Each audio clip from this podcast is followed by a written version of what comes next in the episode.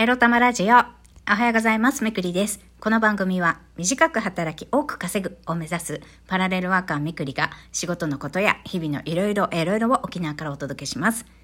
自分のことを諦めずに未来を作る、その言葉を私自身とリスナーの皆様にすり込む番組です。はい、金曜日やってまいりました。皆様、おはようございます。もう今日はね、3割、4割ぐらいの力では適当にね、仕事やっつけて帰りましょう。ね。はい。ということで、働かないことを、頑張らないことをモットーに今日も生きているみくりです。さて、昨日はですね、実はこのラジオ、秘書に戻るというタイトルで昨日配信させてもらいましたが、あまりに雑音が入ってひどくって、えー再収録、再録して配信しております。はい。ということで今日のテーマはこちら。秘書に戻るについてお話ししたいと思います。そうなんです。今また私ね、まあ雇われの身で秘書に戻ろうかなっていうことを考えているんです。契約社員で。今までこの独立開業を目指して、独立開業して、あなるべくね、あの、まあ、食っていけないから、もう兼業フリーランスとして、もう、もっとごまかしでもっとよく言ったらパラレルワーカーってやつですよ。兼業フリーランス？パラレルワーカーとして、無理やりそう言い張って、えーここ2、3年ぐらい生きてきましたけれども、やっぱりフルタイムのね、労働者に戻ろうかなと今思っています。という話。はい。で、その中でまたね、秘書を選ぼうかなと、今検討中です。うん。たまたまね、うつ病の友達から、あの、秘書のお仕事の募集が出てたよって連絡が来たから、まあ、求人をね、たまたま秘書っていうキーワードで探したんです。そしたら、まあ、いくつかあって、その中ですごいお給料が、すごいっていうか、まあ、お給料が良くて、あと家からそんなに遠くない会社で、秘書兼広報をあの募集している会社さんがあったんですね。うん。福祉系の会社さんなんですけど、こうに、日本から、あ、沖縄から日本の福祉を変えたいということで、あの、まあ、なんか社長さんもこうエネルギッシュな感じの会社さんなんですけど、そこが募集出していたので、あまたね、挑戦したいなって思ったのでやりたいということと、まあ、非商業をまたやりたくって今回、えっと、この仕事に、に就くことを検討しているっていうよりもお金だね、問題は。その、まあ今、だって自分の事業作り全然頑張ってないからね。営業もかけてないし、やってないから、まあ、しばらくで3年ぐらいかけて自分の事業で食えるようになったらいいか、みたいな感じで、もうゆる企業ですよ、ゆる企業。40にしてゆる企業している私なんですけど、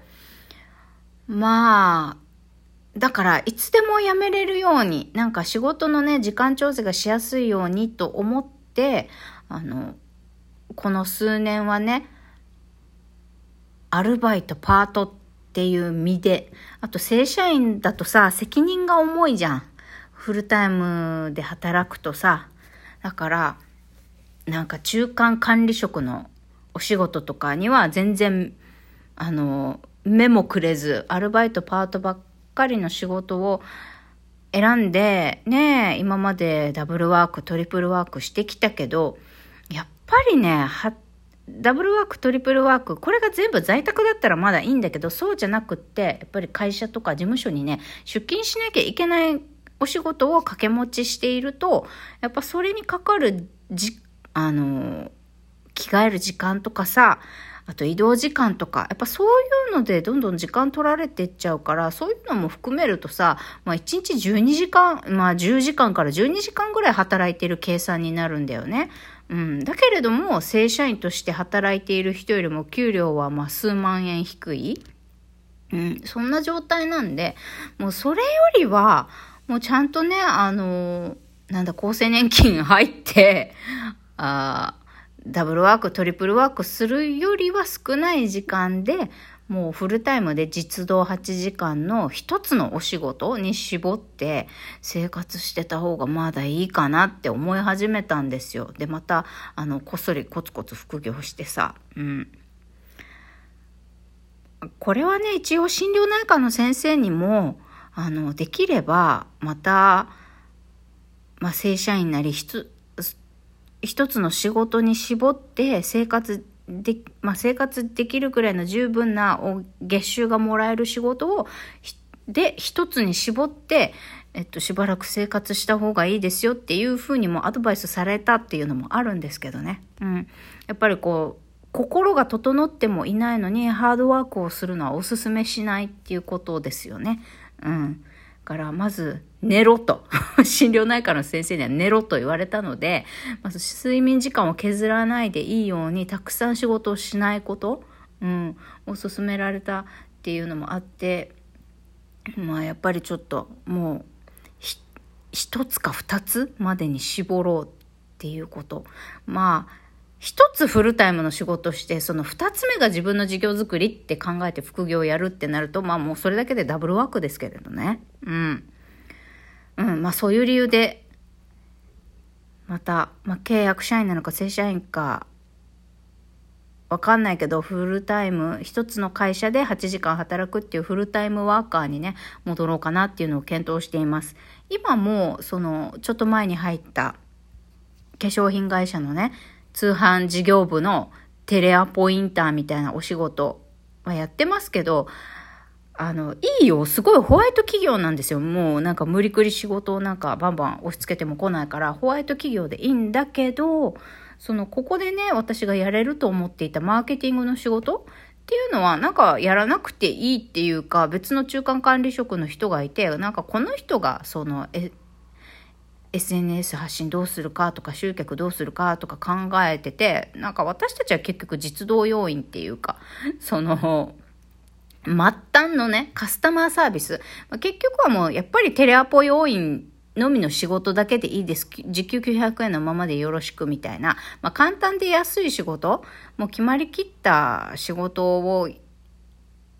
やる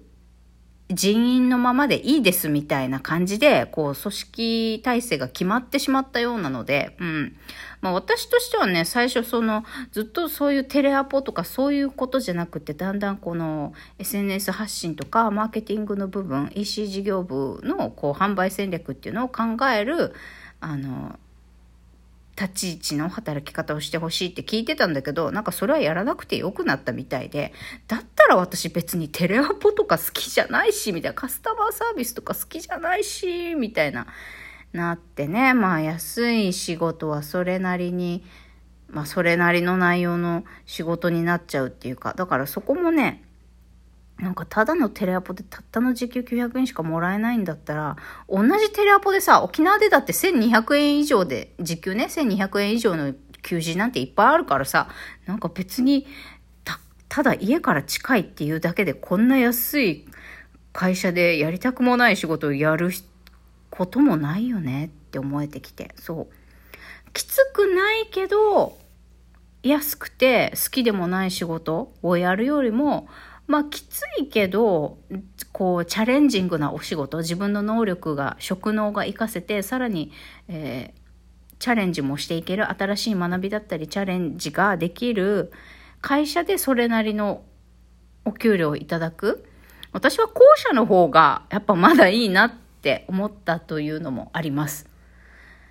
うん、もう一度経験したこととかもし、うん、下っ端の仕事って言ったら語弊があるな。なんて言うんだろう。例えば清掃員とか。そういうお仕事ももちろんこれまで経験したから、もう、そういうのは一度経験したから、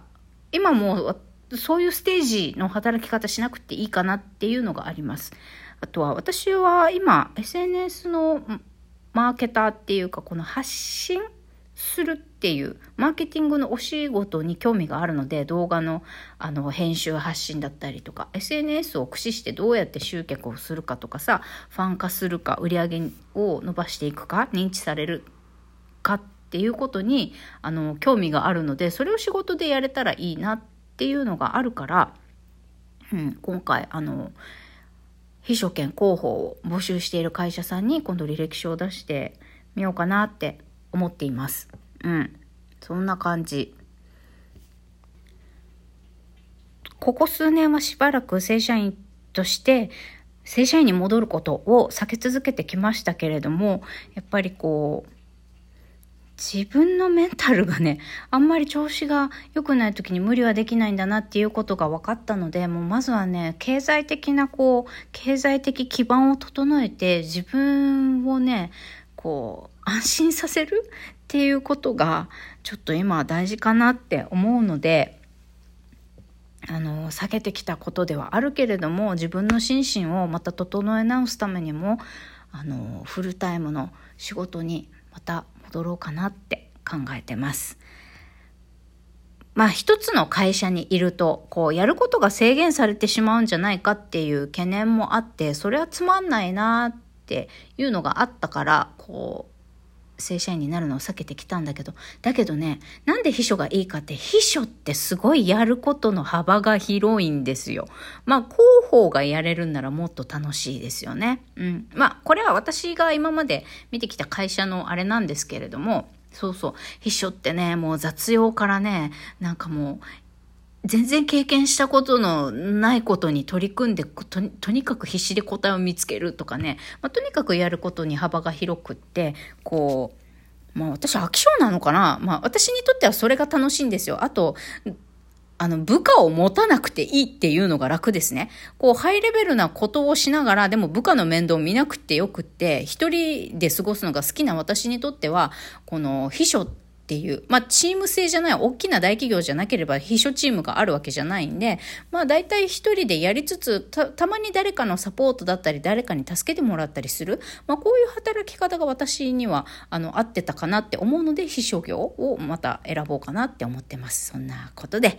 まあ、今日もゆるりやっていきましょうね、皆さん。バイバーイ Happy Monday。あ、 Friday だ。